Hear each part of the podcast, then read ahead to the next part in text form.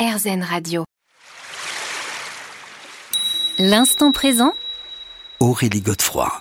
L'instant présent sur RZN Radio, votre émission hebdomadaire avec aujourd'hui Marc de Smet. Nous parlons méditation, méditation laïque, mais aussi méditation bouddhiste, puisque depuis le début de cette émission, vous, vous évoquez votre maître, Tezen Deshimaru. Et c'est vrai que ça a quand même été un passage important dans votre vie, puisque vous avez été à la fois son disciple, mais aussi son éditeur. Oui, tout à fait. je l'ai suivi de 71 à 82, date de sa mort, donc il y a 40 ans. Euh, et il m'a énormément appris. Et euh, c'est bien de trouver un mentor comme ça, quelqu'un qui vous enseigne des choses. Et, il faisait des méditations quotidiennes, c'était à Paris. Je l'ai aussi accompagné dans des voyages au Japon. Euh, et, si vous voulez, une partie de la méditation était en silence et l'autre, il commentait des textes sacrés. Et donc, en effet, je me suis dit, ça valait le coup d'éditer tout ça, et en particulier un livre qu'on a édité chez Albin Michel qui s'appelle La pratique du zen, qui est un remarquable petit bouquin pour toutes les personnes qui veulent s'intéresser au zen, qui parlent de tout ça. Et puis j'ai fait un autre livre sur mon expérience avec lui qui s'appelle Le rire du tigre. Mmh, excellent livre d'ailleurs.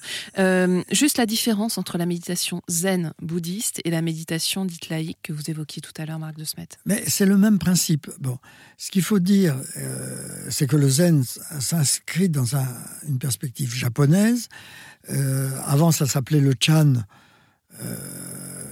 en Chine. Euh, c'est si vous voulez arriver au, XIIe siècle seulement au Japon venant de Chine. C'était arrivé au VIe siècle euh, en Chine. Euh, c'était les mêmes principes du Bouddha, s'asseoir, immobile. La meilleure définition que je vois de la méditation que donnent les bouddhistes, c'est la montagne. en posture de méditation, nous sommes une montagne, le dos droit, etc. Il y a des nuages qui nous entourent. Parfois, il recouvre complètement la montagne. Et puis, il y a le vent qui souffle sur les nuages, les disperse et aide, en quelque sorte, à faire apparaître le ciel bleu. C'est la meilleure définition bouddhiste qui soit de la méditation, et qui est, si vous voulez, aussi bien laïque que non laïque, peu importe, mais qui prouve exactement ce qui se passe en nous. C'est-à-dire qu'à l'aide de notre respiration, nous pouvons en effet euh, disloquer en quelque sorte les nuages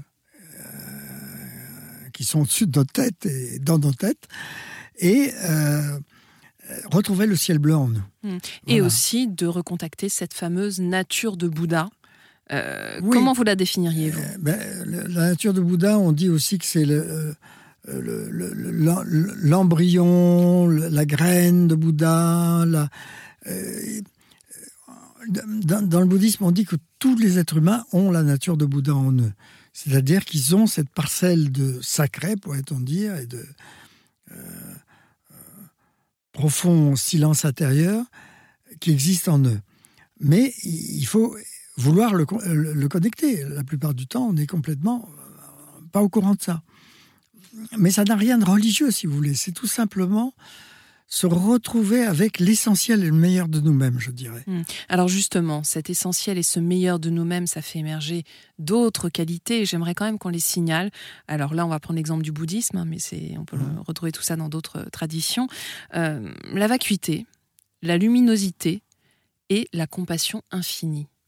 Alors, vacuité, euh, c'est savoir vraiment apprendre à faire le vide en soi mais on peut le faire aussi à l'aide du jogging, à l'aide d'un tas de sports différents. Ou par la contemplation d'ailleurs. Ou par la contemplation, ou par la prière, etc. Mais il faut apprendre à faire le vide en soi, qu'on cesse d'être aussi pollué par notre propre univers mhm. et par l'univers ambiant. La luminosité euh, La luminosité, moi j'ai toujours remarqué, et en particulier dans les groupes de méditants, que la méditation éclairait le visage en quelque sorte. On, on arrive tous avant la méditation avec le visage qu'on a un peu euh, tendu. Et l'assise et le calme permettent en quelque sorte de faire ressortir une lumière intérieure qui, qui est en quelque sorte palpable hmm. et qu'on peut, ressentir même si on ne la voit pas sur nous-mêmes. Et, qu'en est-il de la compassion euh, infinie? Parce que j'ai le sentiment que les deux sont liés. Alors la compassion, c'est passionnant parce que le Bouddha avait une formule magnifique. Il disait, quand je me mets en méditation, j'emprunte mon visage et mon être de bienveillance envers tout ce qui existe, animé ou inanimé. Alors c'était vraiment le premier écologiste, hein, parce que ça veut dire que il y a une sorte d'amour de, l'univers entier et des êtres évidemment, euh, qui est là présent aussi dans la méditation. On la méditation, c'est pas quelque chose de nombriliste. Ou si ça l'est, eh bien, ça perd quelque chose. Alors justement, on se retrouve dans quelques minutes pour la fin de cette émission. Vous nous expliquerez concrètement comment on peut s'y mettre. L'instant présent Aurélie Godefroy. L'instant présent sur RZN Radio, nous nous retrouvons pour euh, déjà la dernière partie de cette émission avec vous, Marc de Smet. Alors, justement, pour conclure, est-ce que vous pourriez nous donner des pistes euh, pour euh, qu'on puisse s'y mettre cette fameuse méditation Des choses simples, voilà, des outils qu'on peut chacun s'approprier Je vais citer un exemple très très simple qui a été ma première méditation. En fait, quand je travaillais à la radio, puisque nous sommes dans une radio, et au début de ma carrière, j'étais journaliste en radio, grande radio. Et euh, je prends une semaine de vacances. Et pendant cette semaine de vacances, je reste radio. C'est-à-dire, C'est-à-dire je, continue à, je, continue à penser au programme, aux soucis de ça, de là, etc. Voilà ce qu'il faut faire, parce que c'était une émission quotidienne. Voilà. Euh, le soir. Et euh, même sous l'eau, avec mon masque, je continue à être radio.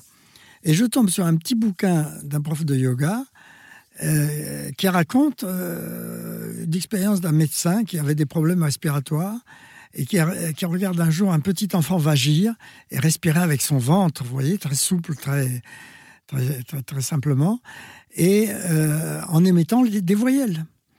Arre, arre, et il se dit, il faut que j'essaye ça. Moi, je suis complètement coincé. Et il s'est mis à émettre chacune des voyelles trois fois jusqu'au bout du souffle. Donc il s'agit de A jusqu'au bout du souffle, E jusqu'au bout du souffle, I jusqu'au bout du souffle, U jusqu'au hein, O jusqu'au bout du souffle. Je le fais dans cet ordre-là parce que le, le A est très gorge, le I est très euh, souriant d'ailleurs est très autour des lèvres, le E tourne déjà en haut des poumons, le U arrive au ventre, et le O est vraiment abdominal complètement. Euh, voilà. Et il a essayé ça, et il s'est guéri de ces différents mots en essayant ça. Et moi, qui étais donc dans mes vacances radio, je j'essaye ça.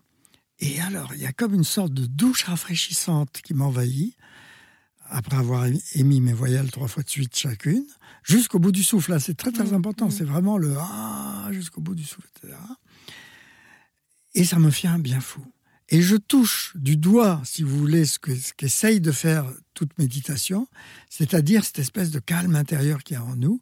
Et heureusement, les deux, trois, quatre jours de vacances qui me restaient, grâce à ça, j'ai pu enfin profiter de mon temps et cesser d'être préoccupé par ma vie professionnelle. Voilà. Donc ça, ça peut être une technique, voilà. Ça, c'est une technique que tout le monde peut employer. Euh, parfois, on me dit, mais telle personne est malade dans son lit, qu'est-ce qu'on peut lui... Ben, je dis, mais qu'elle aime mettre les voyelles jusqu'au bout du souffle, etc. Voilà. C'est une technique. Et est-ce que vous avez d'autres conseils à nous donner? Mais par, exemple, de vraiment se rendre compte.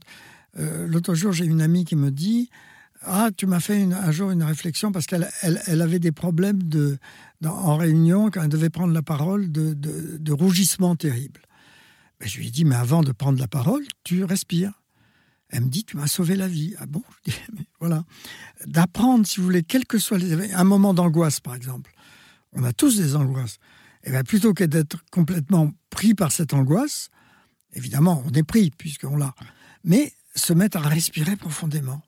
Et, les voyelles, et au niveau du ventre. Hein. Et au niveau du ventre. Et ça, c'est un des grands conseils que donne le zen. C'est de, si vous voulez, pousser l'expiration jusqu'au bout du souffle, justement. Et dans ce qu'ils appellent le hara, le fameux harakiri, mm. qui, est le, sous le nombril, cette zone qu'on appelle aussi l'océan de l'énergie, Kikaitanden, au Japon, et qui est une zone très très puissante que les scientifiques actuellement appellent le deuxième cerveau parce que c'est une façon en quelque sorte de nous ancrer différemment, de cesser d'être ancré là-haut, mais ancré au centre de notre corps grâce à la respiration. Hmm. Alors, une dernière petite question pour revenir sur ce que vous disiez tout à l'heure en disant mais la, méditation ne peut pas être égoïste. On peut se demander à contrario finalement à quoi elle sert face au malheur du monde? Ben, À garder le calme. euh, franchement, euh, tout ce qu'on vit actuellement depuis quelque temps est, vraiment euh, perturbant. Et donc, ça sert à rien d'être perturbé tout le temps, ça va rien arranger, bien au contraire. Donc, au contraire, il faut savoir retrouver le calme en nous, sans arrêt, profiter de la vie telle qu'elle nous est donnée, comme elle nous est donnée, plutôt que d'être perclus de, la gorge nouée, euh, c'est la définition de l'angoisse, hein, mm. en gore, la gorge nouée, euh, en latin. Et donc, c'est vraiment de, de, savoir travailler sur ces perturbations perpétuelles qui nous agitent pour justement essayer de changer le, le point de gravité et essayer de retrouver... Mettre ses lunettes roses.